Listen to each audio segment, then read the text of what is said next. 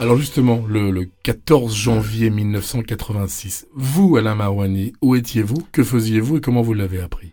On a été très choqués parce que ce gars-là, euh, c'est un espoir pour tout le monde, pour la, pour la maison de 10, pour les jeunes, pour, euh, pour la chanson, parce que quand même, il avait fait un paquet de tubes. Il a eu une carrière très courte, 10 ans, c'est quoi? C'est rien. C'est rien du tout. Et il a fait un paquet de tubes incroyables. Et nous, ça, ça nous a tout d'un coup créé un manque, mais incroyable. À tout le monde d'ailleurs. Et alors, on va revenir un petit peu sur l'histoire de l'accident, si vous voulez. Euh, donc en 86, en janvier, il arrive sur le Paris-Dakar euh, et il se pose à Niamey. Il voit des journalistes, il voit des trucs, enfin, il, se- il retrouve ses copains, ses, les, les pilotes et tout ça. Mhm. Sabine, euh, le soir tombait, mais bon, Sabine devait re- rejoindre une ville qui s'appelle Gourma Raos, qui était à 50 km et qui était l'arrivée du Dakar, l'arrivée de l'étape. Et dans l'hélicoptère monte Patrick Porte d'Arvor et Artus Bertrand, le photographe. Et puis là, le patron du rallye dit Mais attendez, vous, vous avez déjà fait euh, des, des virées en hélicoptère. Bon, euh, il y a un avion qui part, prenez l'avion. Moi, je vais prendre Balavoine avec moi. Il dit à Balavoine Eh, Viens, moi, je t'ai jamais, tu jamais monté avec moi. Viens, viens avec moi. Et puis, euh, bon, alors. Du coup, Balavoine, un peu forcé, accepte. Mhm. Et puis l'hélicoptère s'envole, on voit Balavoine faire un petit signe de la main et tout ça. Mais le, le soir tombait. Le pilote, qui était le cousin d'ailleurs du, du prince Albert de Monaco, dit tout d'un coup à Sabine, moi vous êtes gentils les enfants, mais le- la nuit tombe, moi je n'ai pas l'autorisation de, de voler la nuit, on va me retirer ma licence, je me pose, vous avez qu'à appeler une voiture. Mhm. Il était à 20 km environ, hein, je crois, du point d'arrivée du, du, Il était du exactement à 20 km. Bon, Euh, l'hélicoptère se pose, Sabine va sur la route, arrête l'Artigue, qui était dans une Porsche, et lui dit euh, euh, L'Artigue, tu, vas à 20 km à l'arrivée, puis tu nous fais envoyer une voiture. Le, gars dit Bon, d'accord. Et il retourne à l'hélicoptère. Et là, allez savoir pourquoi, dix minutes après, l'hélicoptère s'envole et fonce comme un dératé. Qu'est-ce qui s'est passé? Alors, moi, j'ai enquêté un peu tout le monde, les gens là-bas. euh, j'ai fait vraiment, c'est dans le livre, d'ailleurs, il y a plein d'interviews là-dessus. Dans le désert, il fait très chaud le jour et très froid la nuit.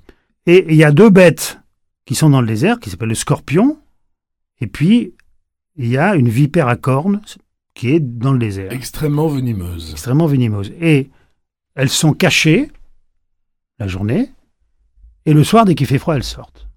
Bien.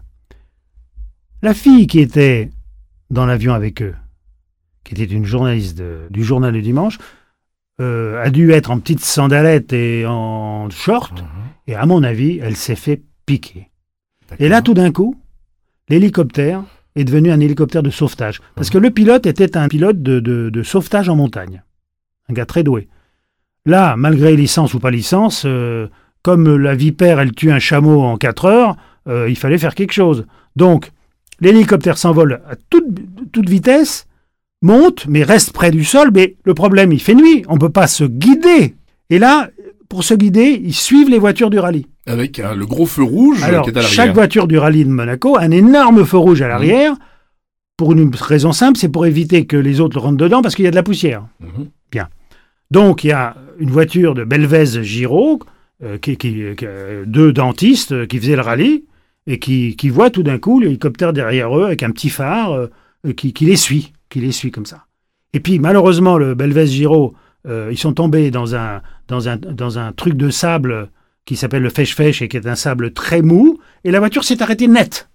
Là, il est tombé dans un Mhm. trou, comme on voit au Paris-Dakar. Tout à fait. Et là, l'hélicoptère, il, les dépasse. Il allait, il allait à 100 à l'heure, ou je sais pas, à 150 à l'heure. Et là, plus de repères.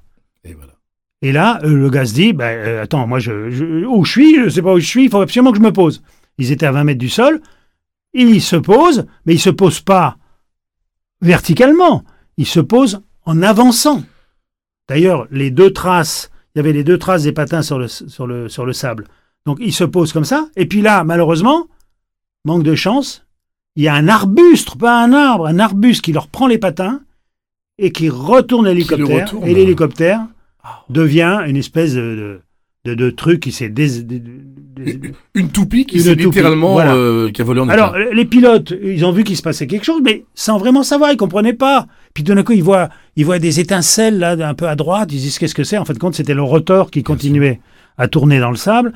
Et puis, euh, bon, ils se disent, mais où est l'hélicoptère qui nous suivait tout à l'heure? Tout d'un coup, ils disent, oh là là, non, ça doit être lui. Alors, ils retournent et ils arrivent sur une scène apocalyptique. Et voilà, ça, c'est, ça ne peut être que ça, l'accident de... L'explication qu'il est redécollé alors qu'il aurait dû rester... euh, Impossible. Au sol. Les gens disent, à partir du moment où Sabine avait réclamé une voiture, il ne, il ne devait pas partir. donc il s'est passé quelque Donc, chose. il s'est passé ce genre de choses.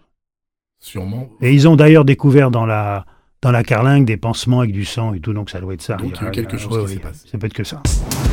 Nostalgie.